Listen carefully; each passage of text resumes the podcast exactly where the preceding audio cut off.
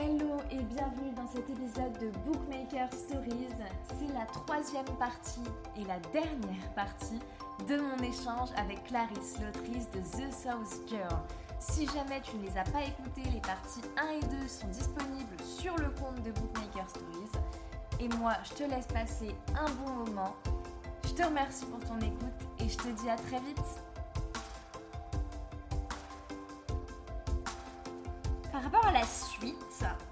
Mhm. euh, c'est plusieurs questions en une question. Vas-y. Va y avoir le spin-off sur Ace et Cassie. Euh, donc, au niveau du temps, il va se situer genre euh, après la fin de The South Tout Girl. à fait. Tout à fait. En gros, si tu veux, euh, je pense grosso modo qu'il doit rester peut-être 6-7 chapitres ac- actuellement. Pardon, j'ai mangé mes mots. 6 ou 7 chapitres. Grosso modo, tu vois. Plus l'épilogue.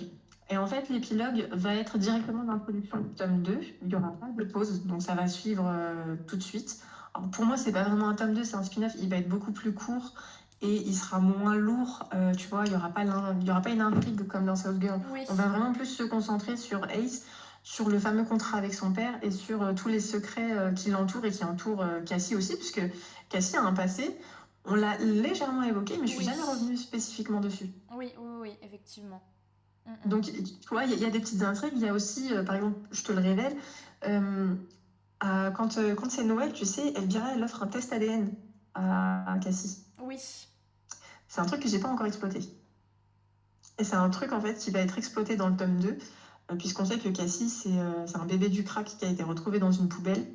Donc elle n'a pas de famille, tu vois, elle ne connaît pas ses, ses racines en fait, elle ne sait pas qui elle est. Et, et c'est un truc que j'ai envie d'explorer parce que je pense qu'il y a beaucoup d'enfants abandonnés qui ne savent pas qui ils sont. Et tu vois, j'ai envie d'offrir une petite happy end à ces enfants-là, Ouais, je vois. à travers elle. Mm, mm, mm, mm. Donc euh, c'est aussi quelque chose que je vais explorer euh, dans, dans le deuxième tome, mais c'est vraiment un spin-off, tu vois, donc ça, ça va être plus court et je pense que même, euh, même les chapitres seront moins gros et moins lourds à, à manger. Et est-ce qu'ils vont transiter toujours avec euh, les persos de The South Girl? C'est-à-dire, est-ce qu'on va quand même voir un peu en arrière-plan euh, Elvira Alors ceux qui seront vivants, oui. Ah Ah. Ah Ah C'est pas ouf ça, madame En gros, il y a une mort qui doit arriver. C'est la dernière mort du livre, puisque les autres n'étaient pas tristes. Hein, euh, on est bien d'accord. Les autres n'étaient pas tristes, on n'était pas touchés puisque c'était euh, voilà, c'était aussi pour. euh, enfin, bref, ça n'a rien à voir. Mais là, on va effectivement sur la dernière partie du livre, on arrive bah, sur. euh, ça peut pas se terminer 100% heureux tout ça, tu vois. Et Forcément que ça va être triste. Quelle horreur Mais en même temps, meuf, dans la réalité, Oui, mais... tu penses qu'un truc comme ça se terminerait bien? Non, mais c'est sûr, mais s'il te plaît, tu pas Elvira et Abel par contre. Les autres, euh, bon, alors euh, le club des cons, à la limite, un con de moins, j'ai envie de te dire, euh, bon, je m'en Ah bah, remettrai. Ah bah, ils vont être, ils vont être ravis. Je vais me faire identifier sur les stories Instagram, tu sais. Je te jure, eh, je te jure, j'ai des copines, tu sais pas comment elles sont déter. Hein. elles me boostent et tout, elles sont amoureuses de. Elles ont chacune leur perso, tu vois. Et en plus, quand tu regardes des fois les femmes, il y en a, tu peux, tu peux les cramer parce qu'elles sont là sur tous les chapitres et elles, elles sortent des dingueries euh, sur les persos qu'elles aiment. Donc si tu parles d'un perso en particulier, ah là là, attention, tu vas t'attirer les foudres de, de celles qui sont amoureuses de personnages fictifs. Eh ben, tu sais quoi, j'assume. Moi, Vas-y, tant que vas-y. Elvira et Abel, ils restent en vie, euh, bute tous les autres, j'en aurais rien à foutre. Voilà. Ah mais t'es horrible. En fait, Eh, mais les gens qui écoutent, comment tu veux qu'ils aient envie de lire mon livre? C'est que les autres qu'on s'en tape. Non, mais les autres, les autres, ils sont adorables et tout. Je vais, il y a moyen que je verse une petite larme euh, s'il y en a un qui meurt, tu vois. Mais, euh, mais, mais, je, je m'en remettrai. En vrai, je pense que ça dépend si on est attaché spécifiquement à ce personnage-là ou pas. Tu vois, c'est il y en a qui Ouais. vont pas pleurer, il y en a qui vont... Je pense que ça va être quand même un peu triste parce que forcément, ça a un impact émotionnel sur les autres. Mm, mm, mm. Mais euh, ouais, je pense que ça dépend. Ça, ça dépend, ça dépendra. Je, je pense que euh, euh, je- ne vais pas citer de nom. Je ne vais pas citer de nom. Mais il y en Ah, a. t'assu- t'as- T'assumes pas beaucoup. En hein. a, non, mais il y en a trois où vraiment, s'il meurt, bon. euh, pff, Vas-y, dis-moi, c'est qui les trois genre, euh, Ce serait pas. je Mais au pire, tu coupes. Au pire, tu coupes, c'est vraiment à titre perso. euh, tu sais, pour voir qui est Non, vraiment apprécié, qui est un petit peu moins. J'assume, j'assume. Franchement, si Adonis, Kellen ou Elias ils meurent, je m'en fous.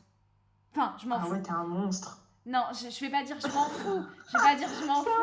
Mais, eh, euh, mais, pas avec elle, hein, mais franchement. Tout, là, s'il y a des autrices qui sont programmées après, ne passez pas. elle mais c'est pas que je m'en fous, c'est juste que je pense que ça. T'es moins touché. Ouais, franchement, ouais. Ouais, ouais, je comprends.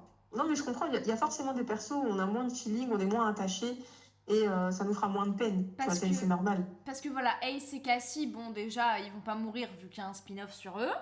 Euh... Non, mais tu sais que, vas-y, j'ai tellement envie de passer à la suite que j'ai hésité à tuer Ace juste pour pas écrire de spin-off. mais je l'ai trop vendu le bout, du coup, ouais. ça dit, t'as même pas intérêt. T'en as, as trop parlé, meuf. T'en as trop parlé, tu peux plus maintenant, t'as pas le choix. C'est fini. Mais en même temps, si il avait pas été dans South Girl, je trouve, tu vois, il, apporte quand même un élément super différent d'un point de vue psychologique. Il apporte vraiment quelque chose de différent et ça aurait pas été pareil sans lui. Ouais, clairement, clairement, ils, apportent. Enfin, il y, y, a une matière en plus, quoi, honnêtement. Ouais, c'est ça, tu vois, c'est un petit élément, je trouve, qui fait, euh, entre guillemets, la différence. Hum, hum, hum, non, mais je suis, euh, je suis complètement d'accord là-dessus. Mais, euh, mais après, voilà, genre, chacun, chacun ses, ses, ses petits préférés, hein, mais... Oui, c'est sûr, mais en, tout cas, effectivement, le... South Girl, ça se termine, et en fait, ça enchaîne directement sur le petit spin-off, et okay. c'est pas une saga qui s'étendra, je ferai pas d'autres personnages, je développerai pas plus d'autres même si effectivement j'ai eu de la demande, par exemple pour Amon, euh, j'ai pas l'intention de faire un tome spécifiquement pour lui. Bah après, alors ça dépend de comment tu vas faire en sorte que ça se termine pour, euh, pour lui ou quoi, mais j'ai l'impression que par exemple, si c'est une question de sa relation avec euh, Dante, euh, ouais. bon, on a un peu fait le tour entre grands guillemets, quoi. Enfin, je veux dire. Bah, C'est ça, c'est que je me dis, si je. Admettons, ok, je me lance, je vous sors un tome sur Amon. Donc, déjà, Amon évolue dans les quartiers sud, donc il faudra forcément que ce soit un tome un peu gangster. Mm -mm. Et j'en ai pas du tout envie. Tout simplement. J'ai pas du tout envie, euh, parce que c'est pas de la mafia. Amon n'a pas, ne gère pas un gang non plus. Ouais, c'est bah oui. vraiment particulier, tu vois. Genre, c'est propre, c'est vraiment propre à South Girl et. Et si vous avez envie de découvrir, allez-y. Mais euh, c'est vraiment propre euh, à son quartier et, euh, bah, et à sa vie, en fait. Tu vois ce que je veux dire? Les Ouais, quartiers non, la façon dont vois les très et tout. Donc, en vrai, je ne saurais pas quoi faire. Je vous fais quoi? Je vous fais des, des journées de nuit en train de faire des pancakes le matin pour les gosses et ensuite d'aller extraire des dents euh, à un rival. Qu'est-ce que je fais? Non, mais je suis, je suis- franchement, je suis bien d'accord là-dessus parce que je pense que, de toute manière, tu as bien exploité le filon et le perso euh, dans, Oui, je, je- dans je pense qu'il n'y a, pas- il y a pas de matière euh, Ouais. à, à plus, quoi. Mm, mm, mm. Non, mais je suis, je suis d'accord là-dessus. Ça serait, en fait, ça serait redondant, ça serait juste une histoire autour de Hamon et de son quartier. Et je pourrais créer une intrigue, évidemment, mais euh, je suis pas sûre que ce soit spécifiquement intéressant à lire, euh, que ça... Non, en fait, au, Enfin, tu vois, j'ai pas d'idée. au final, euh, si il fallait faire d'autres spin-offs, ce serait peut-être plus sur Adonis ou sur Kellen qui sont pas trop. Ouais, trop- mais c'est c'est pas ce qui m'a été réclamé, tu vois ce que je veux dire? Ouais, non, mais je vois très bien. Mais c'est, mais justement, peut-être parce qu'ils Ouais. sont un peu moins mis en avant, euh, puisque, bah, puisque, en tout cas, de ma, de mon point de vue, j'ai l'impression qu'ils sont un peu moins mis en avant. Ils sont plus là Mm. pour mettre l'ambiance, tu vois. Bah, c'est un peu les, euh, ouais, c'est un, un peu les rigolos du groupe, quoi, ceux qui disent des conneries, qui, euh, en fait, eux, ils me servent quand, euh, tu vois, je suis dans un chapitre triste ou quoi et que j'ai envie de sortir de ce mood, bah, ils me servent à ça. Tu sais, quand ils veulent aller kidnapper une loutre dans le zoo, tu vois, ou- Ouais, ou, des, ou des trucs aussi débiles. C'est vraiment, en fait, c'est mes personnages qui me permettent d'apporter quelque chose de beaucoup plus léger dans le récit. Quand euh, on parle de Elvira qui, par exemple, je sais pas, qui est en crise de manque, qui a envie euh, de reprendre de la drogue, et bah c'est tu vois c'est bien d'avoir ces personnages là justement pour contrebalancer tout ce côté un peu dramatique Mm, mm. Non, mais c'est ça. Et puis, alors, à la limite, c'est pour ça que, euh, par exemple, si un jour tu veux retoucher à l'univers, euh, au final, faire des spin-offs sur, euh, sur les deux pourrait être, euh, pourrait être sympa, un peu comme. en Comme fait je pense que sur eux je ferais plus tu vois des bonus à la fin du tome 2 Ouais, des, des bonus avec vraiment full pauvre de chacun et on les voit bah, vois, dans, dans leur environnement peut-être une rencontre peut-être une évolution dans, dans leur carrière professionnelle ou un truc comme ça mais ouais. plus sous forme de bonus pour effectivement satisfaire les, les plus curieuses qui, qui les ont appréciés et qui ont trouvé que bah, n'y avait pas assez de, de scènes avec eux. Mais sinon, je, je me vois pas redévelopper toute une histoire autour d'eux. En fait, je pense que ça serait pas intéressant parce que c'est pas des caractères non plus. Euh, bah, c'est pas des main caractères quoi. Oui, bah oui. Mm, mm. Donc cas, je- il faudrait que je leur, euh, je leur rajoute euh, du charisme. Et en fait, c'est juste des personnages qui sont hyper mignons, hyper drôles. On a, on a envie d'être en soirée avec eux, tu vois. Ouais, ouais, ouais, clairement. Mais de là à lire euh, tout un truc sur leur vie et sur une possible relation, bon, je pense qu'on va s'ennuyer. Hum, hum. Donc, Ouais, euh, ouais, non, j'ai pas prévu euh, d'autres suites. Vraiment, euh, Ace, je pense que c'est un personnage qui est très intéressant psychologiquement. Ouais. Moi, en fait, moi, c'est ça, c'est moi, c'est vraiment la psychologie. Après, les gens voient beaucoup la romance, ils veulent beaucoup savoir ce qui va se passer entre Ace et Cassie. Hum, hum. Mais c'est vrai que moi, je me concentre beaucoup sur le mental de mes persos et sur la façon dont bah, ça évolue là-haut, quoi. Ouais, non, non, mais je vois très bien. Mais, et d'ailleurs, euh, j'ai une théorie sur, la sur euh, qui va mourir. Ah, vas-y, dis-moi. Je pense que c'est soit Elan, soit Dante.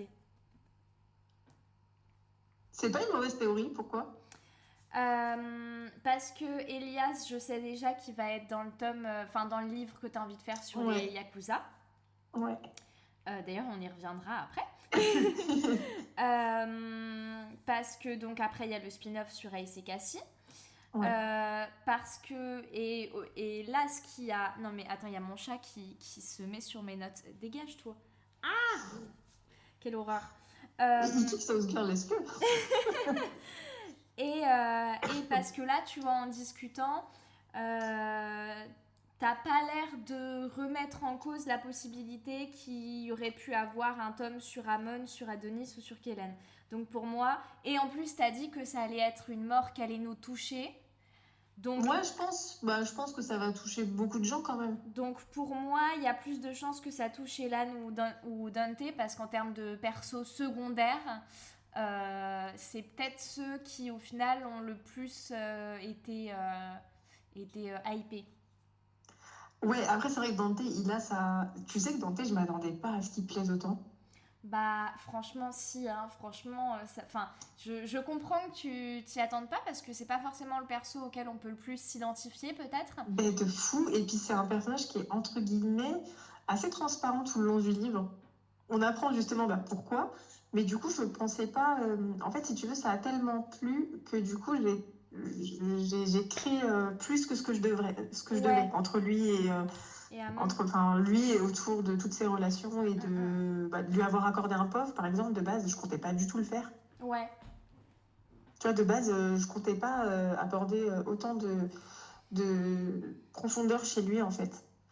Parce que c'était un sujet qui était difficile, je trouve. Et euh, ouais, je, je, je pensais pas qu'il plairait, en fait, je pensais pas qu'il toucherait. Je crois que c'est ça surtout, je, pense, je crois qu'il a beaucoup touché les gens et je pensais pas que ça. Bah Ouais, qu'il serait populaire comme ça. Enfin, il est pas vraiment populaire, mais tu vois ce que je veux dire. Genre, quand on le voit, les gens sont là, oh, petit Dante avec ses tartelets trop, tu vois, ces trucs comme ça. Tu vois ce que je veux dire? Genre, les gens sont en mode, oh, cute. Mm, mm, mm. Non, mais parce que je pense que euh, t'as quand même réussi à, à bien, bien exprimer euh, son ressenti et tout ça. Ce qui n'était pas forcément gagné, puisque effectivement, c'est pas quelque chose que peut-être toi tu as connu. Enfin, du moins, je Bah, c'est un mec, donc forcément, j'ai pas son passé. Puis il a un passé qui est quand même très spécifique Mm, mm, et sur un sujet qui est très peu connu. En fait, il y a plein de gens qui ne savaient pas déjà ce que c'était. Euh, je, le dis après, je sais pas si tu couperas, mais les thérapies de conversion, mm. Oui. il y a énormément de gens qui ne savaient pas ce que c'était qu'une thérapie de conversion et qui ne savent d'ailleurs pas que c'est toujours autorisé aux États-Unis. Mais ça, C'est 100% légal. ça, que les gens soient pas au courant, tu vois, ça, me- ça me choque par exemple. Parce que littéralement, pour moi, c'est un vrai fait de société Bah. Ouais, qui est, euh, c'est- qui c'est est un, c'est un important. sujet en fait qui est, euh, mais qui est malheureusement qui est pas d'actualité. Euh, ça a explosé dans les années 80-90 les thérapies Ouais. de conversion, Ouais. mais c'est quelque chose qu'on cache, tu vois. Et pourtant c'est légal. hein. Aux États-Unis, oui, il y a oui, réellement oui, des institutions. Tu peux envoyer ton enfant gay en croyant qu'ils vont le guérir, comme si la, comme si le fait d'être homosexuel était une maladie en fait. Et.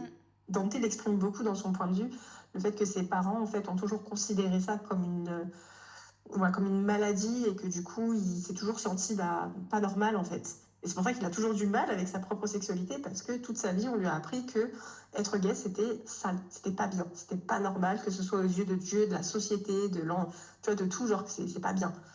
Et moi, ça m'a choqué comme toi que les gens ne connaissent pas les thérapies de conversion, mais en même temps, je me suis dit, c'est quelque chose dont on parle absolument jamais dans les actualités. C'est un combat qui est mené par personne en France parce que c'est pas quelque chose qu'on voit en France.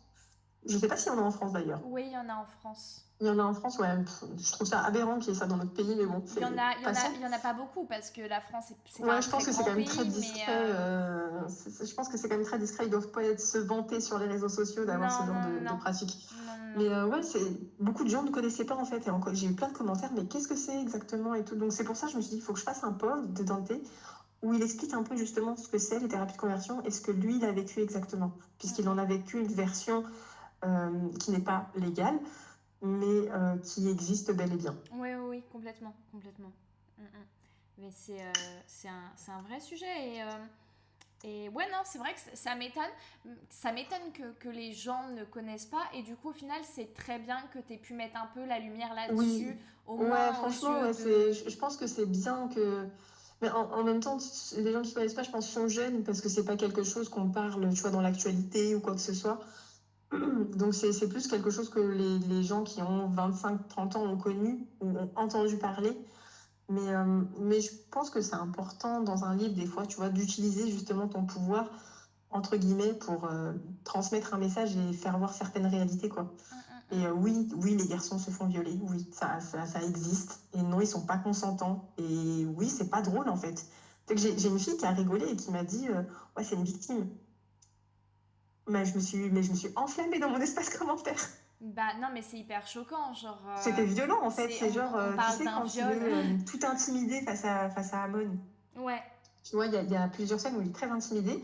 Et en fait, il y en a une où elle a dit, quelqu'un a dit, oh là là, il me saoule à faire sa victime celui-là. Bah, et j'ai serré dans mon commentaire. j'ai complètement serré. Enfin, moi, je... tu peux pas dire ça. Tu vois, c'est pas possible. Mais, euh, mais, mais, heureusement que je suis pas tombée sur le commentaire parce que je peux te Elle l'a supprimé. Hein. Je l'ai enfin, j'ai été. Euh, je l'ai pas insulté parce que je pense qu'on peut dialoguer, je pense qu'on peut transmettre euh, une pensée sans avoir à être vulgaire. Mais je lui ai fait comprendre que des deux, elle était complètement stupide et qu'elle elle avait réellement de la chance d'être cachée sous l'anonymat pour dire ce genre de conneries. Bah ouais, non, c'est choquant. Tu dis pas de quelqu'un qui est victime de viol que c'est une victime, quoi. Enfin, je sais pas. Ouais, genre, tu sais, c'est le. En, en termes. Comme si, en fait, être une victime, c'était péjoratif. En fait, moi, c'est ça qui m'énerve. C'est d'associer un mot qui représente tellement de souffrance pour tellement de gens. Mm-hmm. Et en fait, d'en faire un mot comme si c'était une insulte. Tu vois ce que je veux dire? Ah, Moi, ça me, ça, ça, me fait vriller, mais vraiment. Mm-hmm. Je vois très bien. Je... Ouais, non, non, non. Franchement, c'est fou, hein.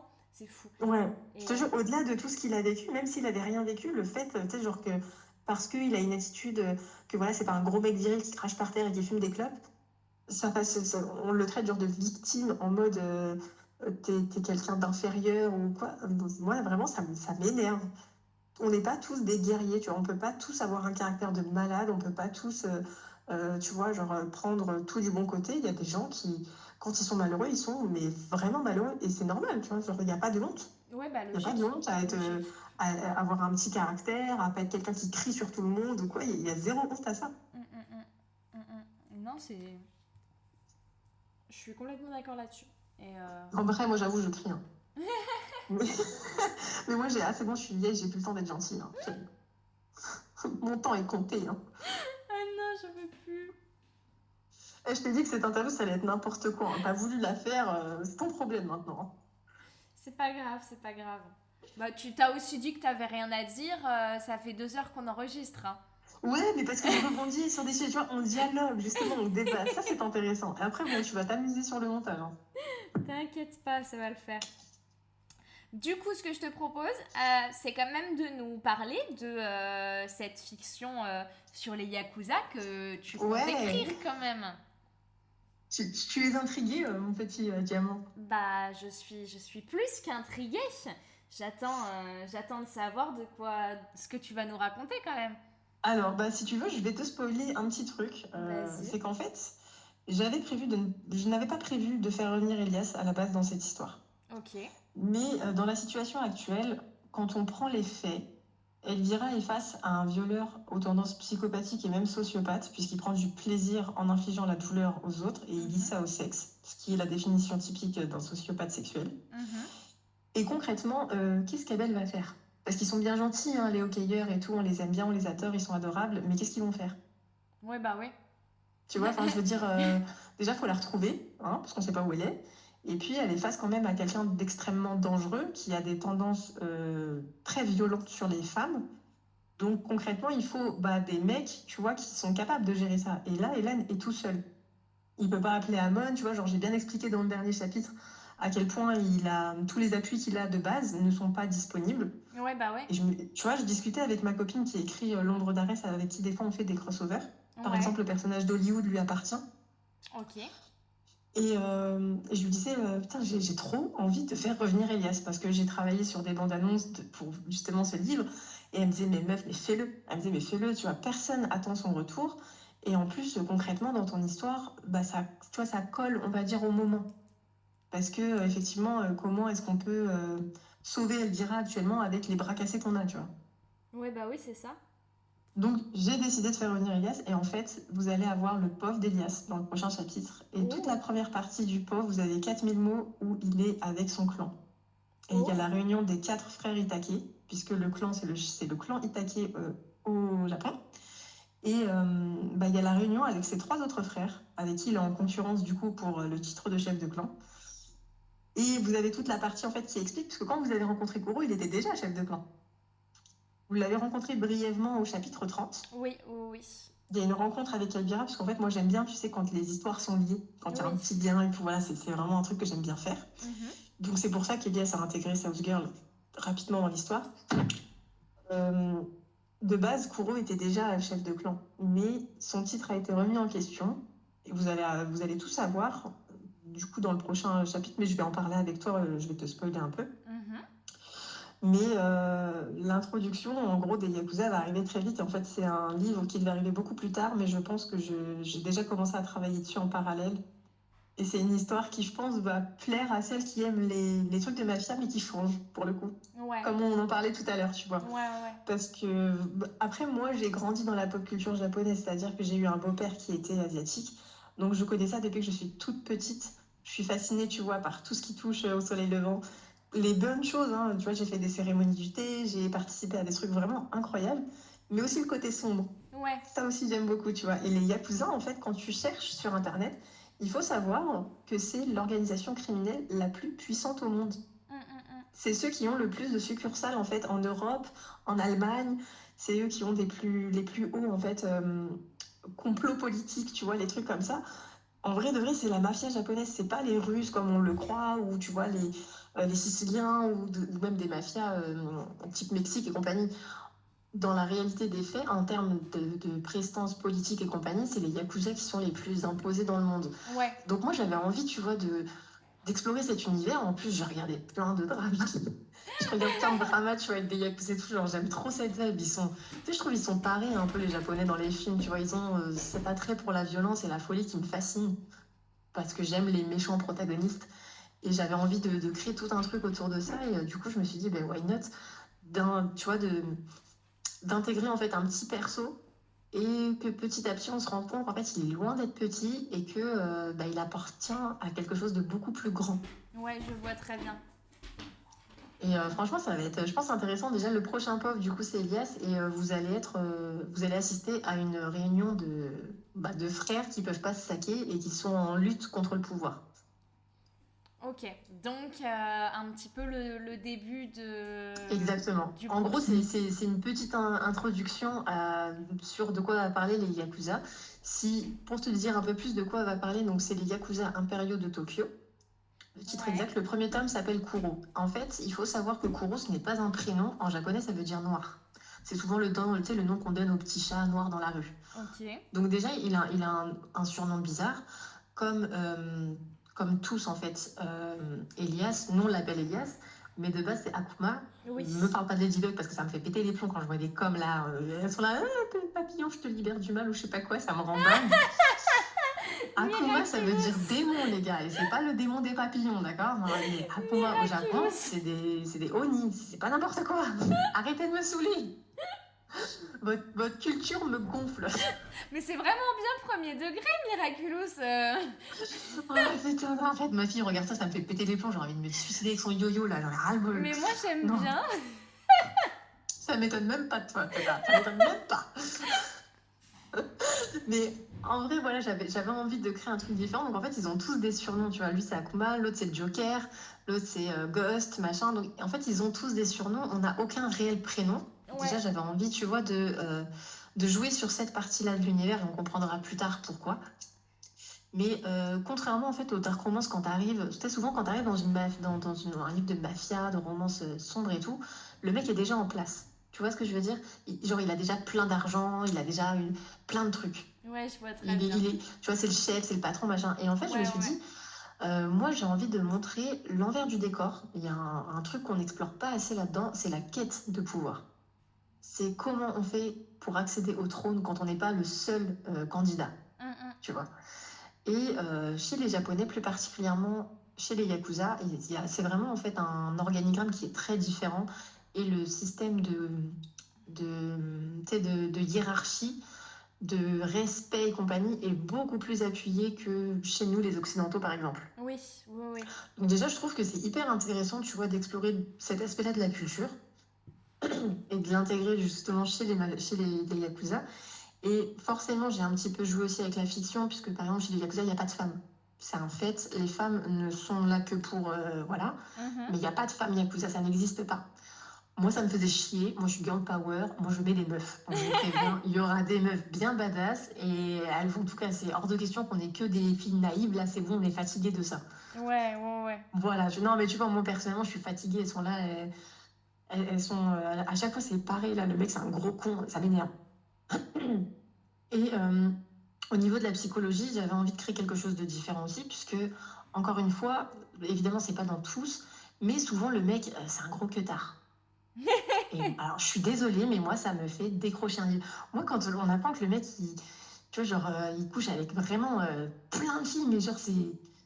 Il a, un, il a un palmarès qui est plus long que ma ligne de vie, j'arrête.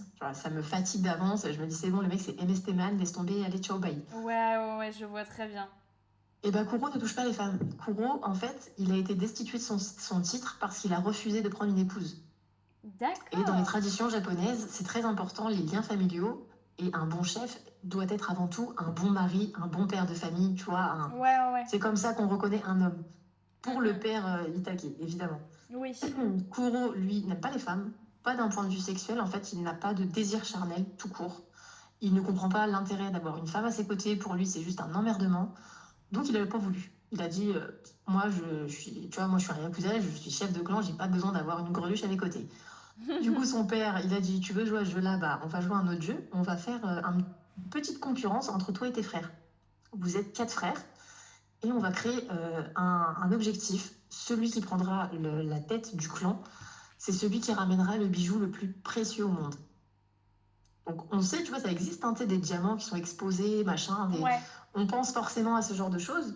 Sauf que Kourou, c'est quelqu'un de très intelligent, de très manipulateur. Et c'est quelqu'un, en fait, pour lui, la seule chose qui, qui compte réellement, c'est son clan. Il se fout du reste, il se fout limite, tu vois, de ses hommes. Il se fout des femmes, des plaisirs charnels, des choses comme ça. Lui, vraiment, la seule chose qui compte, c'est son clan. Donc, bah, il n'est pas forcément très content tu vois, il apprend qu'il est plus chef, machin. en plus, il est en concurrence avec ses frères. Et tu vas voir, ils sont tous barjots. On le voit dans le prochain chapitre. Vraiment, ils sont tous cinglés. Hein. J'ai créé des cinglés. Mais en plus, sans aucune raison. Tu sais, il y a des gens qui créent des méchants et ils les humanisent avec un passé, un truc comme ça. Moi, que dalle. Ils sont juste fous. Voilà, je vous préviens. C'est des gros psychopathes en puissance. Mais ils sont réellement représentatifs euh, bah, de, de vrais yakuza ou de trucs comme ça, de reportages, tu vois, que j'ai regardé, de toutes les recherches que j'ai effectuées. Et donc, en fait, euh, Kuro va des... Tu vois, il va interpréter. Souvent, dans les, euh, dans les dramas japonais, tout est sujet à interprétation. Tu sais, souvent, ils disent des petites phrases comme ça, et en fait, c'est une espèce d'énigme un peu. Et en gros, là, c'est la même chose. Le bijou le plus précieux au monde, on n'a jamais dit que c'était forcément quelque chose de palpable ou que c'était un objet ou quoi que ce soit? Ouais, d'accord, ok, je vois. Tu vois ce que je veux dire? En fait, c'est vraiment typique euh, des Japonais, c'est euh, tout est dans la suggestion. Hum, hum, hum. C'est-à-dire, moi, je te suggère ça, à toi de l'interpréter et du coup de me ramener ce que toi tu as interprété et moi, je te dirai ensuite si effectivement tu m'as ramené quelque chose de valeur ou non. En gros, c'est ça. Et du coup, Kuro euh, sait déjà ce qu'il veut faire, puisque je l'ai un petit peu insinué par rapport à la famille Volkov quand Elias, tu sais, cherchait le père d'Elvira. Ouais. On apprend en fait qu'il le cherchait parce que le père d'Elvira est russe, vient de Russie, et on apprend qu'il travaillait pour une famille nommée Volkov. Ouais. Et en fait, Volkov, c'est une très grosse famille russe de la mafia. Oui. Et Kuro euh, cherche des informations sur eux. Mm, mm. Donc à ce moment-là, on ne savait pas pourquoi, et puis c'était pas forcément le sujet le plus intéressant. Donc tu vois, on n'a pas relevé, même mes lectrices m'ont pas spécialement demandé pourquoi machin truc muche. Mais en fait, on apprend que les Volkov ont une fille qui s'appelle Nikita, et elle est considérée comme le bijou caché de la famille Volkov, puisque personne n'a jamais vu son visage. Tout le monde sait que c'est la fille, euh, tu vois, d'une très grosse famille, et donc ça peut euh, être une cible pour des méchants, comme ça peut être, euh, tu vois, genre les gens peuvent vouloir la marier pour justement s'allier à cette famille-là, machin, tout ça. Mais ils l'ont toujours cachée. Personne ne sait à quoi elle ressemble, elle n'a jamais évolué dans le monde criminel, elle n'est pas, tu vois, c'est pas une bad bitch ou quoi. Hum, hum, hum. Et donc Kuro cherche cette femme pour la ramener à son père, qui du coup va lui euh, dire bah, tu vas l'épouser. voilà, en gros. En gros de gros, euh, c'est ça. Tu te démerdes, tu l'épouses, tu veux être, tu veux être chef, t'as ramené le meilleur bijou, épouse-la. Mais en gros, ça va pas être, tu vois, l'élément euh, vraiment. la romance va pas être en premier plan parce que déjà, la romance va être difficile à construire. En tout cas, de son point de vue à lui, même elle, tu vois, parce que bon, il y en a marre que la meuf, elle tombe amoureuse d'un con, on sait pas pourquoi. Ouais. Donc, mais on va surtout être euh, confronté en fait à l'aspect politique et euh, le côté euh, toutes les trahisons qu'entraîne une quête de pouvoir. On se doute bien que quand tu veux prendre le pouvoir d'un truc, que ce soit d'un chef, tu vois, d'un clan, d'un pays ou d'un truc comme ça, il y a des guerres internes, tu vois, des conflits internes intrafamiliaux ou avec tes collègues, les professionnels avec qui tu traites et tout ça. Et ben là, en fait, c'est vraiment ce sur quoi on va se concentrer, c'est toute la quête de pouvoir de Kuro sur la façon dont il va prendre le contrôle de son clan, pourquoi il veut absolument le contrôle de son clan et qu'est-ce qu'il veut en faire. Parce que fondamentalement, un, tu vois, un système Yakuza, ça fonctionne par branche. C'est-à-dire que tu as un grand chef, tu as des lieutenants, et ensuite tu as des branches, euh, des succursales. Donc tu en as un qui gère le réseau de la prostitution, tu en as un qui gère la drogue, tu en as un qui gère l'armement, et patati et patata. Donc fondamentalement, tu peux pas réellement prendre tout le contrôle d'un groupe aussi important parce que bah, il y a des succursales et c'est géré par euh, ses, ses, propres frères. Bah Sauf que lui, Kuro, il veut évincer ses frères, il veut faire sauter la branche de la prostitution et la branche de la drogue parce que c'est des branches en fait qui ramènent un petit peu trop l'attention. Il faut savoir qu'au Japon, il y a une loi anti-gang qui a été votée. Bah, quand tu as été reconnu coupable, tu vois, voilà, bah, tu connais, quand tu as été reconnu coupable et tout, tu es affiché, tu peux plus, t'as pas de sécu, t'as pas de, tu peux pas ouvrir de compte bancaire, enfin. Être yakuza au Japon, en vrai, à l'heure d'aujourd'hui, c'est compliqué. Je crois qu'il reste 4 ou 5 familles réellement et il y en a une qui, qui, domine largement les autres, mais en vrai de vrai, Yakuza, c'est quelque chose qui disparaît un peu de nos jours. Justement, c'est pour ça que je voulais t'en parler, parce que euh, justement, euh, la loi anti-gang, elle est spécifique au Yakuza, ce qui fait que euh, la délinquance, enfin, ça a laissé de la place pour d'autres gangs. Alors, il y a un mot en japonais, je vais peut-être très mal le prononcer, mais c'est des angoulés, ang je sais plus comment ça se prononce, mais en gros, c'est les, les, nouveaux gangs de délinquants. Euh, euh ouais. C'est comment ça s'appelle les, les, Chinese Dragons qui sont hyper connus euh, en ce moment, qui sont en train de, de dans la vraie vie, hein, je te parle, de prendre beaucoup ouais, en fait, ça, c'est, euh, je vois ce que tu veux dire. En fait, ça, c'est si tu veux, au Japon, plus précisément, c'est pas considéré comme des yakuza, mais comme des gangs, oui. qui est très différent pour eux. En tout cas, pour les Japonais, puisque euh, les Yakuza étaient vraiment euh, affiliés déjà à tous les réseaux de prostitution, parce qu'il faut bah savoir que c'est la première branche dans laquelle ils travaillent, c'est la prostitution. Ah, ah. En tant que femme, c'est quelque chose qui me dérange, donc je me suis dit, moi déjà, ça, il faut que ça saute, mais il faut que je trouve une excuse. mais, euh, mais effectivement, les Yakuza en soi, on en entend très peu parler au Japon parce qu'ils sont très peu nombreux à l'heure d'aujourd'hui, c'est une profession qui a disparu. Mais par contre, il y a ce qu'on appelle des Yankees.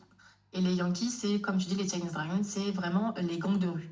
Voilà, c'est ça. Et eux, ils sont en train de, de prendre. Est-ce que, vu que c'est un, vrai fait de société en ce moment, est-ce que va y avoir un peu des histoires un peu comme ça et tout? Oui, oui, oui, il y aura des intrigues par rapport à ça, puisque euh, les frères, donc tu vois, en gros, y a, si tu veux, ils sont quatre frères. Il y en a un, le dernier de la famille, tu vas voir, il est complètement cinglé, il n'est pas du tout en lice. Euh, on l'a mis dans la liste pour faire genre, mais lui, euh, jamais on lui confiera quoi que ce soit. Concrètement, il est ravagé. Bah, je te jure, tu vas lire, tu vas rire. Mais en fait, c'est vraiment typique, moi, de ce que je vois dans les dramas. Et je, ne sais pas si tu as déjà regardé des séries, même coréennes ou japonaises. Ils ont un sens aigu, je trouve, de la, des maladies mentales, de la façon de les exploiter, la façon de les, les transposer dans leur univers. Je trouve que c'est hyper bien fait à chaque fois. Donc, j'écris un personnage qui souffre euh, mm. voilà, de pas mal de trucs bien, bien glauques. Mais vous allez kiffer. Franchement, je pense que tu vas adorer. Tu vas me dire, mais il est ravagé celui-là, il a un problème, ça va pas. Moi, plus ils sont fous, plus je les aime. Hein. Tu commences ah, mais je pense que tu vas. Pas l'aimer, genre euh, machin. Mais tu vois ce que j'ai, genre, c'est intriguant, c'est, euh, ça donne envie de comprendre, de savoir et tout. Ça va Donc, euh, Mais oui, il y aura effectivement les, les deux autres lieux et qui sont du coup beaucoup plus matures, bien que ce soit des psychopathes, mmh. ne vont pas vouloir et en fait, tu vas voir dans le prochain chapitre, Kuro déclare la guerre à ses frères directement. Il va leur faire comprendre que lui, il n'est pas là pour rigoler. Il a perdu son titre une fois. Euh, là, il a vraiment le démon. Et que là, très clairement, le premier qui se met en travers de sa route, il va sauter. Donc là, il déclenche une guerre en attaquant en fait directement les branches concernées. Donc tu as, son frère aîné qui gère la branche de la drogue et tu as son autre frère aîné qui gère la prostitution. Il va s'attaquer donc, il, déclenche, entre guillemets, bah, les hostilités entre eux. Et forcément, ils vont riposter. Et la riposte, vous allez la voir du coup dans leur tome à eux. Mais euh, le plus vieux des frères, qui s'appelle Light, c'est une référence à Death Note. Je sais pas si tu connais, mais. Oui, oui. Bref. Voilà, c'est une référence à Light Yagami, parce que j'adore ce personnage. Et bah, lui, en gros, il va jouer justement sur cette fameuse vague de petits gangs de rue qui, euh, qui explose au Japon. Euh, bah, pour faire chier son frère en fait, quoi, pour foutre la merde, mais sans dire que c'est lui, tu vois ce que je veux dire? Ouais, il va mettre les trucs sur leur dos, quoi. Voilà, exactement. Il va, il va foutre la merde, mais en utilisant ça justement pour euh, montrer la différence aussi entre ces petits gangs de rue et les vrais yakuza, montrer la différence quand même de pouvoir. Nécessairement, peut-être qu'on n'entend pas forcément parler des yakuza au, au Japon, mais ça veut pas dire qu'ils ont disparu loin de là. Ok. ok. Il y a un clan qui est très connu, il compte plus de 9000 membres à l'heure actuelle. Le, le, je sais plus comment il s'appelle, mais il a, je pense, 78 ans, le chef de clan. Donc, tu vois, il est en place, il tient le coup, et il a encore 9000 hommes derrière lui. Ouais. il est haut dans les tas. Et pourtant, son nom est sur Google, son nom est sur Wikipédia. Tout le monde sait qui est cet homme, tout le monde sait que c'est un chef Yakuza. Ouais, ouais. Donc, malgré tout, tu vois, ils ont quand même beaucoup de pouvoir encore au Japon, malgré la loi anti-gang et tout. Ils sont quand même installés très profondément, euh, je trouve, dans, dans, leur système. Ouais, bah ouais, parce qu'ils doivent, ils doivent se déclarer et tout ça. C'est quand même, c'est quand même chelou, genre, c'est quand même bizarre. Genre, t'es là, t'es un hors-la-loi, mais tu dois dire, ok, coucou, je suis hors-la-loi maintenant. Exactement, exactement. c'est, tu vois, c'est un recensement officiel qui a été euh, créé au Japon pour les Yakuza, et du coup, tu as tous les noms des Yakuza. Hum, hum, hum. Et pendant, ils sont toujours vivants, tu vois, et c'est toujours des criminels. Hein. Ils ont Enfin, je veux dire, ils sont pas devenus gentils sous prétexte qu'ils ont été recensés. Donc, ça, montre, moi, je trouve que ça prouve justement la puissance de ce type d'organisation. Carrément, tu as le nom et le prénom avec l'endroit où il habite sur Google, et pourtant, le mec est toujours vivant. Ouais. Mm, mm. Tu vois, donc je trouve que ça démontre vraiment que c'est une organisation qui est très, euh, très enracinée dans la culture du crime. Mm, et je trouve ça intéressant de justement de, bah, de parler de mafieux un peu différent, tu vois, des Yakuza. C'est, déjà, c'est tout un organigramme qui change, c'est toute une façon de fonctionner et tout. Et puis, euh, et puis on va pas aborder la romance au, premier plan, on va justement aborder la conquête, euh, la conquête du pouvoir, puisque euh, c'est, une, c'est une, famille qui descend de samouraïs, donc ils ont aussi des, des cultures, enfin, des, des rituels, on va dire, entre guillemets, très différents. Ok, d'accord. Bah, ça promet... Ouais, franchement, j'espère que je serai à la hauteur de ce que je veux faire. Tu vois, tu sais, des fois, tu as des idées, c'est incroyable. Et quand tu l'écris, tu te dis, mais j'ai écrit, mais de la merde Mais qu'est-ce qui se passe? C'est nul Tu sais qu'actuellement, pour eux, il y a 10 chapitres qui sont écrits. Mm-hmm. Il y, a 10 chapitres qui sont écrits. Et quand je les relis, je n'aime pas du tout ce que j'ai écrit. En fait, euh, comme je te l'ai dit, Kuro, je veux qu'il soit euh, très. Euh, bah, tu vois, pas intéressé par les femmes, assez distant, assez froid et tout. Et en fait, je l'ai fait trop gentil. Tu vois, genre, euh, tellement j'ai pas envie qu'on le déteste, je le rends trop humain dès le début. Et du coup, ça va pas, en fait, ça colle pas, c'est pas, tu vois, c'est pas, pas logique. Donc c'est une histoire qui va me demander plus de travail parce que le, le but c'est pas que le protagoniste vous l'aimiez dès le début ni que vous le haissiez. Donc il va pas, tu vois c'est pas un protagoniste qui va faire du mal à la fille par exemple. Moi ça c'est un truc que je supporte pas dans les romances. À partir du moment où il a levé la main sur elle, moi c'est terminé, je peux plus. Oui, bah oui, logique. Voilà. Après, c'est très personnel. J'ai l'impression que les filles s'en fichent de nos jours, parce que je vois des boyfriends, ça me fait peur. Mais voilà, vraiment, On a ce que vous voulez, les filles. Hein. Mais je te non, mais vraiment, des fois, je vois des noms et je me dis, mais à quelle heure, lui, c'est un book boyfriend, c'est censé être un mec qui n'existe pas, qu'on devrait avoir dans la vraie vie. Je crois que les gens ont oublié la vraie définition. Ouais, c'est pas un fantasme. Un book boyfriend, c'est un mec qui n'existe pas, qui est dans un livre. Et franchement, tu kifferais trop l'avoir dans ta vie réelle, tellement il est, euh, il est parfait. Donc, quand je vois certains noms, j'ai peur. je me dis, putain, vous avez des vies bizarres pour euh, croire que ça, genre, ça, c'est le rêve. Mais voilà, je, je veux pas non plus, tu vois, que ce soit le mec qu'on déteste ou que le mec qu'on aime trop non plus. Donc euh, il faut que j'arrive à doser et je pense que ça va être là toute la subtilité de ce livre parce que c'est un livre qui va être plus complexe. Du coup, déjà, on évolue dans un univers différent, les décors sont différents, la culture, la façon de parler, le fait de s'incliner quand tu, on, on serre pas la main aux gens, tu vois, tu sais, des trucs tout bêtes qui pour toi et moi, ça, pour toi et moi, c'est logique étant donné que tu connais un peu. Mais pour plein de gens, ça va être là en mode, mais sérieusement, genre, on s'incline parce que le mec, c'est un chef. Tu vois ce que je veux dire? Ouais, Et je pense, que ça, je pense ça peut être cool de, à découvrir, même pour celles qui ne euh, connaissent pas du tout cet univers. Et euh, j'aime tellement que j'ai fait des bandes annonces et tout, j'en ai fait plein, tu verrais. Je crois que j'ai trois ou quatre bandes annonces, j'en ai posté qu'une seule. Ouais, mais j'en ai plusieurs. Je l'ai vu en, en bonne euh, fangirl que je suis. Ouais Mais euh, ouais, non, franchement, j'ai trouvé que cette histoire va être, euh, va être très différente de ce que j'ai l'habitude, en tout cas, de faire, de proposer. Et je pense de ce qu'on a l'habitude de lire. Moi, perso, j'ai jamais lu d'histoire avec des Yakuza. Je dis pas que ça n'existe pas, mais perso, j'ai jamais eu la chance d'en lire. Et euh, je me suis dit, bah, j'aime bien la dark romance, mais j'ai l'impression en fait que le mot dark romance est un petit peu trop large et qu'il englobe trop de, de, tu vois, de livres qui sont pas dans la même catégorie, vraiment. Oui, je suis, je suis d'accord avec ça. Pour moi, c'est un un terme qui est beaucoup utilisé pour euh, pas grand chose. Enfin, c'est-à-dire bah, c'est ça, en fait, c'est trop large. Ça, ça, peut décrire un, livre comme Monster et ça peut décrire un livre comme Captive. Et pourtant, les deux, on est quand même clairement pas sur le même niveau de trash porn, tu vois. Ça n'a rien à voir. Et pourtant, c'est deux dark romance. Bah ouais, moi j'ai du mal avec. Enfin, j'ai, non, ouais, j'ai beaucoup de mal avec ça. Pour moi, Captive n'est pas spécifiquement une dark romance, tu vois. Parce ouais, que bah, c'est trop soft. Je pense. en fait, c'est, c'est quoi pour toi la définition d'une dark romance? Je pense que le vrai problème, c'est que tout le monde n'a pas la même définition. Pour moi, la définition d'une dark romance, c'est une romance qui intervient dans un contexte euh, qui ne devrait pas exister, c'est-à-dire que c'est une romance euh, qui n'est pas là pour être forcément fantasmée ou quoi. C'est, on utilise la romance pour nous pousser à la réflexion sur des sujets euh, sensibles, délicats, sur de la violence, sur de la manipulation, sur de la toxicité, sur ce genre de sujet-là, tu vois. On va utiliser ces sujets sensibles, on va les mettre dans le cadre d'une romance et on va pousser du coup le lecteur à se remettre en question, à se poser des questions sur, euh, sur ses principes, sur ses jugements de valeur, etc. Pour moi, ça, c'est de la dark romance, tu vois. Ouais.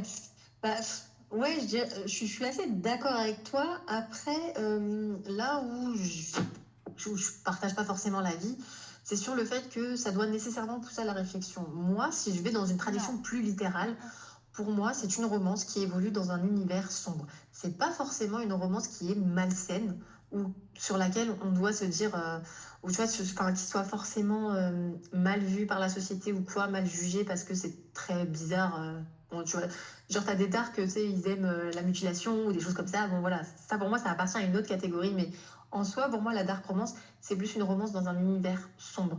Par exemple, je sais pas si je lis euh, j'ai pas d'histoire en tête vraiment, parce que c'est pas forcément ma catégorie préférée, vu qu'à chaque fois j'ai l'impression que ça se barre dans des, dans des trucs un peu euh, trop violents pour moi. Ouais. Je, je trouve, je sais pas si je lis une romance, mais que tu vois, le mec est, est sain, entre guillemets, on va dire qu'il frappe pas la protagoniste, mais qu'il évolue dans un milieu de mafia et tout, ça reste une dark romance. Pourtant, il lui a pas fait de mal, tu vois. Je veux dire, à proprement parler, la relation n'est pas. Euh, ah, ça peut être un peu toxique, mais enfin, je veux dire, il euh, n'y a pas de violence physique, tu vois, il n'y a pas un truc grave qui fait que c'est. Non, on ne peut pas pardonner ça, quoi. Tu vois, pour moi, ça, par exemple, ce, ce serait pas une dark romance. Parce que. Ah, ce serait quoi pour toi? Pour moi, ce serait soit une romance, mais juste c'est le cadre. Le cadre est différent. Enfin, tu vois, le, cadre est différent. Dans ces cas-là, on pourrait le mettre dans, dans romance mafia ou je sais pas quoi, tu vois. Ou alors, limite, limite, ça toucherait plus. Alors, ça dépend vraiment du, du hypnosis et tout ça. Mais limite, euh, ça, ça toucherait plus au, donc romance slash thriller, tu vois, que dark romance en elle-même. À partir du moment où c'est sain et où c'est juste le, le, contexte qui fait qu'il y a de la violence, il y a des, des, des, échanges, enfin, tu vois, genre il y a un truc, il y a un fond de violence, on va dire. Pour moi, c'est ça concerne pas la romance, donc c'est pas la romance qui est sombre, donc c'est pas une dark romance. ok, ouais, je vois ce que tu veux dire. Je, je comprends ton avis, je suis aussi d'accord euh, d'une certaine façon, mais je dirais que le vrai problème, c'est que bah, il n'y a pas justement assez de peut-être sous-catégories. On pourrait, on va dire, envelopper la dark romance de manière plus générale et créer après des sous-catégories différentes tu vois, genre des, des softs, des un peu plus hard, des trash porn ou tu vois, des trucs comme ça. Mais le problème, c'est que, on va dire, nous, en tant que lectrice, on se le dit entre nous ah, fais attention, celle-ci, a beaucoup de trigger warning, oh, celle-ci, c'est soft, tu peux y aller. Mais le livre, à chaque fois, tu regardes le résumé, le livre, à chaque fois, il te vend un univers sanglant, un truc de malade mental. Et des fois, ça ne correspond pas. Oui, c'est ça. C'est Alors, à la limite, si c'est l'univers qui est juste. Euh, euh, violent, on pourrait parler de dark romance soft, entre guillemets. Si c'est euh, du, trash porn avec des, délires un peu, euh, sadomaso sanglants, on pourrait, donner, on pourrait parler de dark romance, bah, du coup, trash porn, littéralement. Genre, si c'est. il pourrait y avoir une, une catégorie dark romance, genre psycho, tu vois vraiment les, gros En fait, je pense qu'il faudrait qu'il y ait plus de catégories parce que tu, tu peux pas classer euh, toutes les dark romances en. Tu peux, Je veux dire, genre, il y en a vraiment. Euh, enfin, moi personnellement, je peux pas les lire. Et pourtant, j'ai 30 piges hein, et j'ai vécu. Euh, j'ai un parcours de vie ultra atypique. Mais je suis pas capable. J'ai pas les, tu vois, j'ai pas les cas émotionnels de lire certaines choses.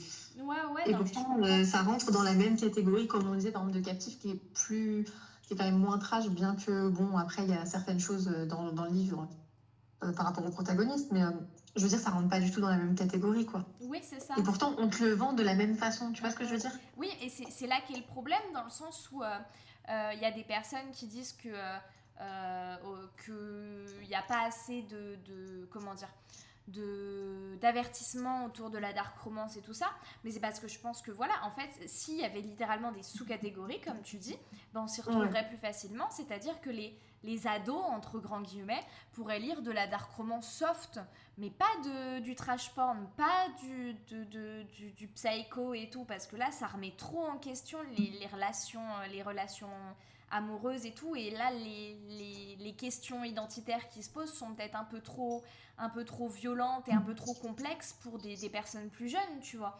Ouais, euh, ouais, je, ouais je, vois ce que tu veux dire, mais de toute façon, la lecture de manière générale, ça devrait être un petit peu plus encadré. On ne devrait pas trouver certains livres, euh, on va dire, au rayon jeunesse ou tu vois, des trucs comme ça. Je pense que c'est aussi une erreur des éditeurs, en fait, de ne pas avoir euh, créé de, de catégories un peu plus définies, on va mm, dire. Mm, mm, c'est un peu trop large, tu vois.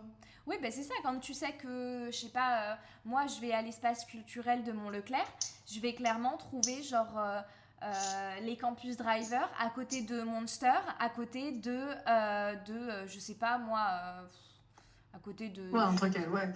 je, vois l'image, t'inquiète. non, non, mais littéralement, et t'es là en mode, alors certes c'est trois romances, mais je veux dire, il y a quand même un fossé. Et comment ça se fait qu'une ado de 15-16 ans, elle, va venir acheter ses campus driver, tu vois? Et juste à mm. côté, elle va pouvoir, elle va voir le, le, truc Monster, elle va se dire, oh, ça sonne un peu 50 euh, nuances de grès et tout, ça a l'air fun. Elle va acheter ça, genre, non non Ouais, après, après bon, c'est vrai que as, en tout cas, par exemple, pour, euh, pour Monster, Cynthia Vanden, elle met bien les trigger warnings, même dans le résumé, tu sais d'avance, tu vois, sur quoi tu t'embarques. Mais je trouve que ça devrait être. Même elle, elle le dit que c'est pas des dark romances par exemple Monster, je crois que c'est, je crois qu'elle l'a dit que pour elle c'est pas une dark romance, ça rentre pas en tout cas dans le la, définition actuelle que tout le monde en a, tu vois. Bah oui pour. Tu sais, moi l'histoire des Yakuza que je vais écrire, je sais pas dans quoi la classer en fait, parce que c'est pas une romance, c'est pas une new romance, mais c'est pas non plus une dark romance parce que je compte pas. Euh, en tout cas, du protagoniste, il va se passer beaucoup de choses, ça c'est sûr, mais le protagoniste ne fera rien, tu vois, de, de trash à la protagoniste. Donc en fait, même moi, je sais même pas comment le classer. Parce qu'il y, aura des, il y aura des choses, mais pas de la part du protagoniste. Donc ça rentre pas dans le cadre, euh, par exemple, de ta définition. Tu vois ce que je veux dire? Ouais, ouais. Mais en même temps, c'est des choses euh, qui vont pas du tout être à mettre entre les mains de plus jeunes. Donc, je trouve que c'est vachement difficile de, catégoriser maintenant son livre. Tu sais que même South Girl, j'étais là, je disais, c'est quoi C'est une romance New romance, moi je crois que ça voulait dire nouvelle romance. quand j'ai appris que c'était un truc de cul, bah, je me suis dit, putain, t'es vraiment vieille. Bah, euh, pour le coup, The South Girl, c'est une, une, romance, mais après, on peut parler de, de romance euh, slash. Mais en fait, c'est. Il y a ce, tu vois, c'est dur. pour moi, ça touche, ça touche un peu limite au, au thriller avec tout le côté enquête et tout ça, psychologique. Même là, le truc avec les Yakuza, ça va toucher un peu euh, à la mafia, à tout ça. Pour moi, ça, ça sonne un peu thriller quand même. Mais je trouve que thriller, c'est pas juste parce que je, je, le, je, le, rapproche trop du côté euh, policier et tout ça. Oui, tu vois et, puis, euh, et puis dans South Girl, il y a tellement de, genre de légèreté aussi. de, tu vois, quand ils font les comptes tous ensemble, qu'ils partent en vacances, des trucs comme ça, ça correspond pas en fait. Parce que c'est pas le sujet principal. Et en fait, il n'y a pas réellement de sujet principal. Quand tu regardes le fond, on explore tellement de trucs que c'est plus un livre, quand, quand, tu prends du recul et que tu le tu, tu l'analyses, c'est plus en fait un, livre de faits de société euh, vu par des, des, personnes de vintage, on va dire, que vraiment un livre avec une intrigue concentrée sur, euh, sur un violeur. Parce qu'en vrai de vrai, l'intrigue est très légère, on ne le voit pas énormément, tu vois, c'est ça, c'est pas, on, ne revient pas dessus tout le temps en fait. Ouais, bah oui. On voit pas que ça quoi. Hum, hum, hum, non, clairement. ouais, c'est dur, hein, franchement, classer ces bouquins, euh, ça devient compliqué. Ouais, non, c'est sûr, c'est sûr. Faudrait, faudrait remettre un petit peu tout ça en question, je pense, parce que ça, ça correspond plus forcément à ce qu'on fait aujourd'hui, quoi. Oui, voilà, exactement. Qu'est-ce qui t'a inspiré récemment Qu'est-ce que tu as lu récemment Ou qui est-ce que tu aimerais voir euh, invité dans le, dans le podcast, tout simplement? Bah, clairement, euh, je t'en ai déjà parlé. Moi, il y a une histoire qui m'a voilà, vraiment qui m'a retourné sur Wattpad. C'est The Son of Death, écrit par Lagerta 0523. Lagerta, il y a un, c'est TH vraiment comme la, la, nana dans Viking. Et en fait, c'est une histoire qui tourne autour de Maxine Callaghan et euh, Taylor Blake. C'est une évolution vraiment dans un. En fait, on vous rentre en immersion dans un gang de bikers avec euh, bah, tout ce que ça entraîne. Et pour le coup, il y a énormément d'intrigues qui sont vraiment tu vois, centrées sur les gangs, sur euh, tout, toute l'organisation, tout ce que ça découle, tout ce qu'il y a à côté, autour, les trafics d'armement, les livraisons, les trucs comme ça. T'as plein d'intrigues. Le plot twist, très clairement, il te pète le crâne. Genre, vraiment, je l'ai détesté. Je suis amie avec elle depuis. Mais je l'ai détesté de ouf quand je l'ai lu. J'étais tellement choquée, tellement sur le cul. Ça m'a. je trouve que c'est quelqu'un qui mérite vraiment d'être édité. Et je pense que toutes les personnes qui l'ont lu disent la même chose. Et ça serait, je pense, intéressant de la voir en interview. Parce que, bah, comme moi, elle a 30 ans. Donc, tu vois, elle a un regard un peu différent sur Wattpad, sur, la, sur les livres de manière générale, la façon d'écrire, sur l'ambiance de TikTok, BookTok, tout ça. Donc, euh, ouais, c'est quelqu'un que j'aimerais bien, euh, j'aimerais bien avoir percé, tu vois. Ok, et eh ben écoute, euh, je vais lire ça attentivement et puis, puis peut-être dans un prochain épisode. Ouais, franchement, ça, serait, ça serait trop cool. ok, ça marche. T'as quelqu'un d'autre ou c'est. Honnêtement, je lis très peu sur Wattpad parce que bah, voilà, je suis une maman, je suis très occupée, j'ai peu de temps. Comme je t'en avais parlé, en plus, moi j'ai une enfant qui est handicapée, donc c'est difficile, tu vois, de, tout, tout conjuguer. Donc, c'est vrai qu'actuellement, je la lis elle parce qu'il y a un spin-off de Son of Death qui est sorti. Ouais. Donc, euh, je suis à fond dedans dans cette histoire parce que voilà, je trouve qu'elle a une façon de construire ses personnages. Euh, voilà, vraiment, c'est, tu vois, c'est qualitatif en fait. Voilà, vraiment, c'est qualitatif à lire. On a, et je trouve que c'est très agréable. Donc, euh, je la lis elle. Honnêtement, j'ai moi, les pépites que je lisais, elles ont déjà été éditées, parce que moi, c'était l'ancienne vague les premières éditées de Wattpad, genre Jane Guerrieri, euh, Océane Ganem et tout, c'est des filles, euh, c'est elles que je lisais sur Wattpad, donc je les lis elles actuellement. Je sais que euh, je lis L'Aube écarlate de Jane Guerrieri, qui est vraiment qui est un très bon texte, très différent de ce que j'ai l'habitude de lire. Une romance qui se passe après la guerre en France. Mais c'est pas, c'est pas bizarre, c'est genre. Des fois, c'est malaisant les, les, textes quand ça se passe en France. Mais là, le mec, tu vois, c'est un peu Peaky Blinders et tout. Vraiment, l'ambiance, elle est incroyable. Si vous kiffez Peaky Blinders, vous allez kiffer cette, ce bouquin. Vraiment incroyable. Et euh, il y a Triple X aussi de Océane Gallem sur, euh, sur Wattpad. Celle qui a écrit, pour celles qui connaissent Sexlist, elle publie actuellement euh, Triple X et vraiment, bah, elle, a une super belle plume. Ah oui, oui, oui, je l'ai vu passer. Oh, elle a une plume vraiment incroyable. C'est une fille qui a édité, donc en plus, tu vois, elle a l'expérience et tout. Donc vraiment, le texte, euh, il est super qualitatif, c'est bien écrit, c'est beau à lire. C'est en plus, tu vois, c'est un peu, euh, voilà, c'est un petit peu particulier puisque c'est trois frères, c'est des triplés. Donc vraiment, il y, y, a un truc, je trouve, un peu inédit dans cette histoire. donc c'est très sympa à lire aussi. Ok, très bien. Et eh ben c'est noté. Euh, d'ailleurs, c'est les copines d'Alice, hein, donc tu pourras lui dire, euh, ouais, bah tes copines de m'envoyer un DM et tout. Puisqu'elles sont dans la même maison d'édition maintenant. Ben, je vais faire ça. Je pense que je vais profiter, je vais clairement faire ça. Mais vraiment, en plus, c'est des anciennes éditées. Elles ont été éditées il y a plusieurs années déjà. Donc, c'était la première vague d'édition Wattpad. Et je pense que leur avis serait très intéressant vu que ça fait peut-être 5-6 ans qu'elles y sont, tu vois. Ouais, bah oui, justement, euh, Océane, je l'ai déjà vu passer plusieurs fois et tout ça, donc, euh, donc clairement, ouais, ce serait vraiment très très intéressant. Il faut que je la lise un peu plus et tout.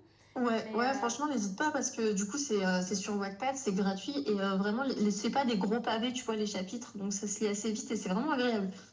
Ok, bah c'est noté. Ce que je te propose, c'est d'enregistrer un petit message de au revoir pour nos auditeurs. Et puis après, oui, c'est sûr, je vais les faire moi. Vas-y. Donc, ouais, un petit message euh, pour leur dire. Euh, Au revoir, euh, je sais pas ce que tu veux, je te laisse la parole. Et eh bah, à toutes celles qui ont pris le temps de m'écouter, merci beaucoup. Ça devait être un moment pas très agréable, donc merci d'être resté jusqu'à la fin. Et si vous allez lire South Girl et que vous avez des retours, qu'ils soient positifs ou négatifs, n'hésitez pas à me J'adore discuter, même si c'est pour me dire j'ai pas aimé tel truc. voilà, avec plaisir. Je te remercie beaucoup pour ton écoute. J'espère que mon échange avec Clarisse t'a plu. Si tu ne les as pas écoutés, les parties 1 et 2 sont disponibles sur le compte de Bookmaker Stories. Tu peux aussi y retrouver mes réseaux sociaux si tu souhaites me rejoindre. Ceux de Clarisse sont dans la description de l'épisode. Je te remercie encore une fois pour ton écoute. Je te dis à jeudi prochain pour une prochaine discussion avec une autrice. Et puis euh, à très vite. Ciao